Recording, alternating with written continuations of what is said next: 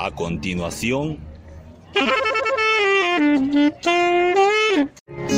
La entrevista del Coco.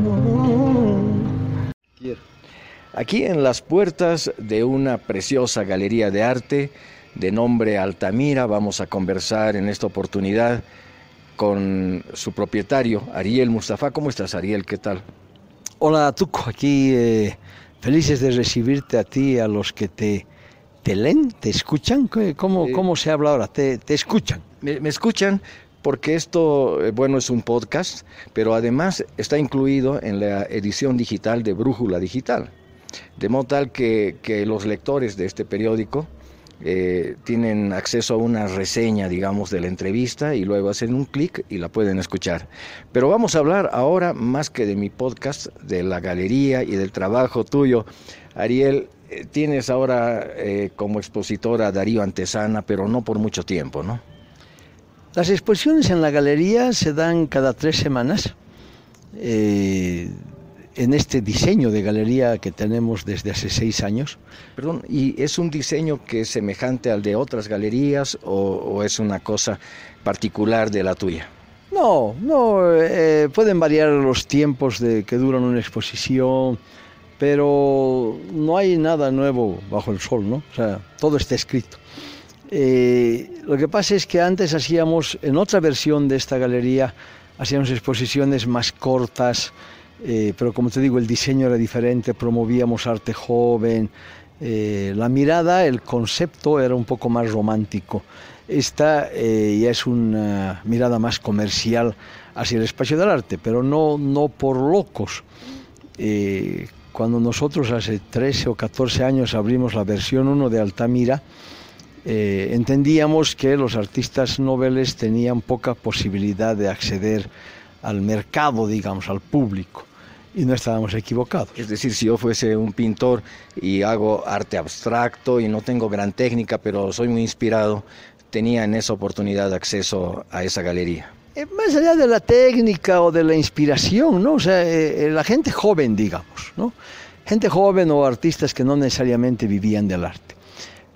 No estábamos equivocados, era un hecho que la cosa funcionaba así, pero donde sí estábamos equivocados es que en realidad los artistas que ya tenían una trayectoria tampoco tenían dónde exponer.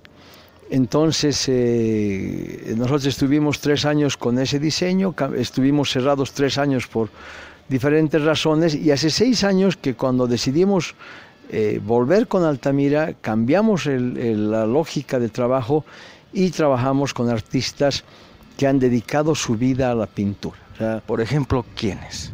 eh, de los artistas actuales, eh, Fernando Darío Antesana de Cochabamba, Juan José Serrano de Sucre, eh, trabajamos con Mario Conde, trabajamos con Rosemary, Rina Mamani, Ada Donato, Gustavo del Río y con eh, artistas ya fallecidos que la familia nos da obra, Alfredo Laplaca, Raúl Lara, Enrique Arnal y obras que nos entregan los coleccionistas. O sea, eh, te he dado unos nombres al azar, la galería trabaja con 27 artistas vivos y, y- varios otros artistas que ya no nos acompañan, porque, como te decía, la lógica es que eh, estos artistas ya tenían 10, 20, 30 años de, de trayectoria y no tenían dónde exponer, porque la, la falencia de galerías eh, eh, en La Paz es terrible, en Bolivia es terrible. Mira, veamos como ejemplo, digamos, a Darío Antesana que está exponiendo ahora. Evidentemente, de solo ver sus obras uno se da cuenta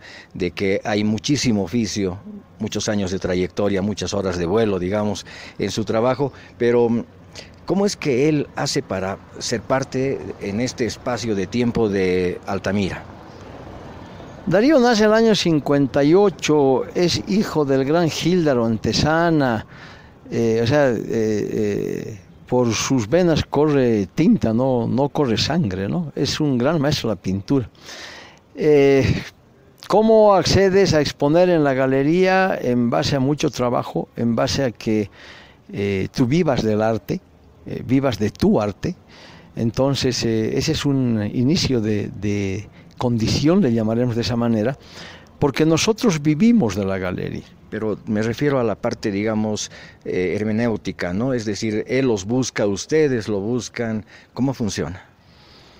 Bueno, el, grupo de artistas que está actualmente han tenido diferentes formas, eh, pero tal vez a lo que creo que quieras llegar tu pregunta es cómo accede un artista más, un, artista nuevo a la galería.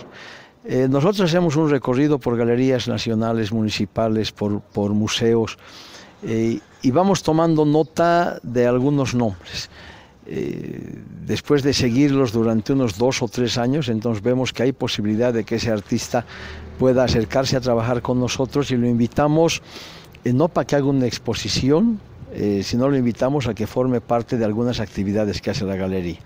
Y a partir de ese momento es posible que ese artista en unos tres años ya pueda hacer una exposición individual en la galería.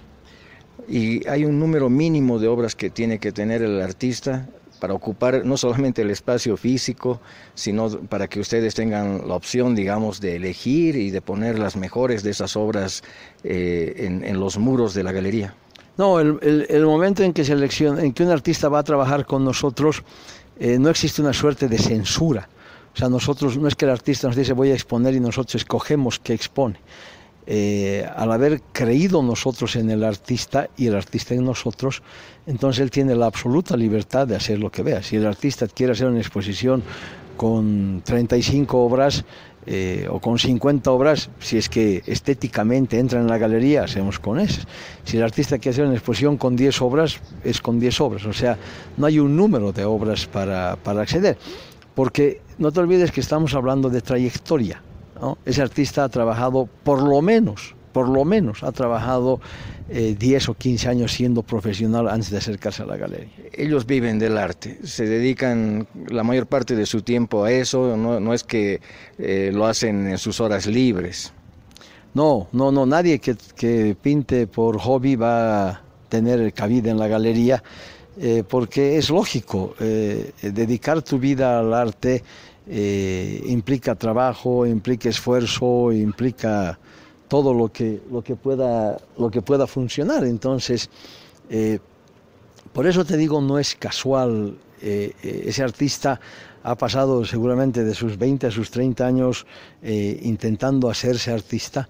Entonces, cuando ya llega a la galería, ya, ya hay una trayectoria. ¿Tú crees, Ariel, que, que estos artistas eh, tienen, digamos, una actividad lucrativa, viven bien con el arte? Yo he sido editor antes de ser galerista y no he conocido un solo escritor que viva de la escritura. Eh, y yo conozco a todos los pintores viven de la pintura. O sea, los pintores que ya tienen una trayectoria viven de la pintura pero eh, vivir de la pintura quiere decir eh, tener buenos ingresos o es una cosa que apenas les permite eh, cubrir los costos? Como vives tú o como vivo yo en función de lo que ellos quieran hacerlo. creo que es relativo el, el, el, promedio de ingresos, o sea, si, si lo pones en comparación al eh, presidente de un banco eh, probablemente no ganen tanto, pero tampoco creo que sea importante un parámetro de esa naturaleza. Bueno, muy interesante el razonamiento, pero evidentemente eh, cuanto mejor te va económicamente, probablemente te vas a dedicar con, con mayor énfasis y le vas a dar todavía más tiempo a esa actividad. ¿Crees que eso pasa por la cabeza de los artistas? Yo creo que los artistas tienen una estructura de vida diferente a la que tenemos el resto de los mortales. Eh, yo creo que son más íntegros, más completos, más felices que, nosotros. Tienen una, potencialidad de traducir el mundo eh, que nosotros solo podemos hacerlo a través de ellos. Eh, nosotros reinterpretamos lo que el artista busque que nosotros interpretemos. En cambio, él puede hacer una lectura de primera mano eh, que probablemente nosotros no la vamos a lograr y eso debe ser eh, poderosamente valorado y debe darte fuerza y fortaleza para seguir adelante. Pero de cualquier manera, nosotros decimos eso.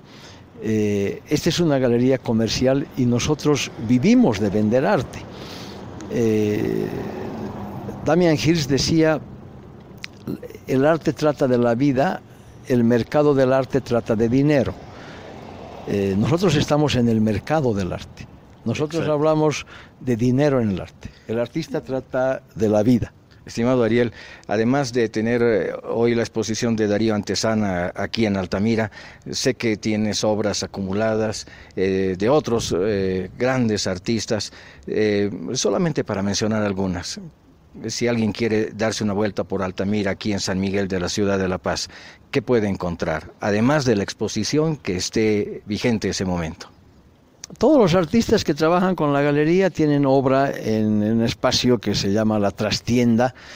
Eh, los ingresos de la galería provienen probablemente 50-50, la mitad provienen de la exposición y del expositor de turno y la otra mitad de los ingresos provienen de lo que tenemos en trastienda. Pero algunas joyas que quieras mencionarme de esa trastienda. No, o sea, bueno, eh, eh, necesariamente vamos a hablar de, de, los artistas que ya no están con nosotros, ¿no? Lara, o sea, Raúl Lara, eh, la Placa, Enrique Arnal, eh, bueno, Silvetti que vive, que aún vive, pero, pero él vive en París. Eh, es, digamos, eso es Gilimaná, Mariaca, o sea, artistas que ya han fallecido, que han dejado su impronta y que gracias a ellos los artistas actuales tienen un espacio para seguir produciendo. Querido Ariel, la charla da para muchísimo más, pero le vamos a hacer una pausa y vamos a continuar en algún otro momento más adelante. Te agradezco muchísimo por tu tiempo y tu generosidad. No, eh, belleza, que, de, todas las formas posibles o de cualquier forma, eh, poder hablar de arte, poder hacer que la gente se acerque eh, al arte, nos sirve. O sea, que tu espacio para nosotros siempre bienvenido y el rato que tú quieras, aquí están las puertas abiertas para la galería como te digo, muy interesante conversar contigo y muy agradecido. La entrevista Coco.